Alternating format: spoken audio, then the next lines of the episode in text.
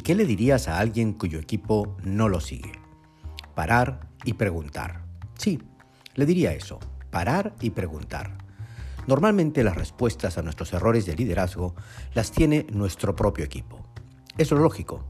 Nadie más que ellos nos ven todos los días liderando y nadie más que ellos sienten aquello que hacemos bien, así como aquello que podemos corregir. Muchos líderes de manera frecuente piden feedback a su equipo, de manera individual o grupal. Muchas organizaciones también promueven ese feedback mediante evaluaciones 360 grados, cuyos resultados suelen sorprender al líder.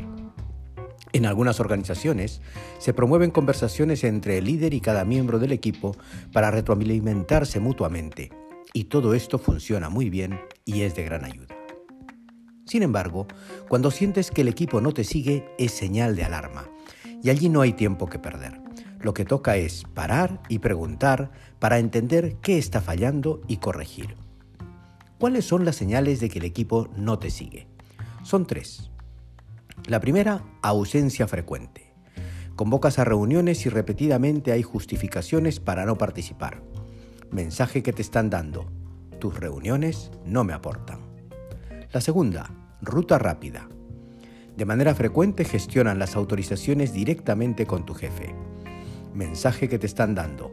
No resuelves mis necesidades. Tercera, mensaje en espera. Mandas mail, WhatsApp o dejas mensaje telefónico y la respuesta tarda mucho o nunca llega. Mensaje que te están dando. No estás en mi prioridad. Puede ser que específicamente un miembro del equipo te dé esas señales o que varios miembros del equipo tengan esos comportamientos. Lo importante es estar convencido que el problema no está en el equipo, sino en uno mismo. Partir en el análisis por la confianza con el equipo y la autocrítica sobre uno mismo es mucho más sabio y con mejores resultados que asumir que es el equipo quien está actuando mal. Parar y preguntar significa tener una conversación franca y honesta que empieza con la descripción de la situación bajo la fórmula he observado que y me gustaría saber qué estoy haciendo mal para provocar esos comportamientos. No se trata de una conversación acusadora buscando un cambio de actitud, sino una conversación inteligente buscando la causa raíz. Hacerlo de esta manera confirma que tienes confianza en la persona, pero también mucha autoconfianza.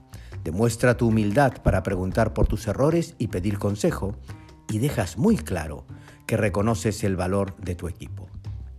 Sea que todo tu equipo no te siga o que lo haga solo una persona, asume que es muy probable que la causa raíz esté en ti. Para arreglarlo, el camino corto siempre será parar y preguntar.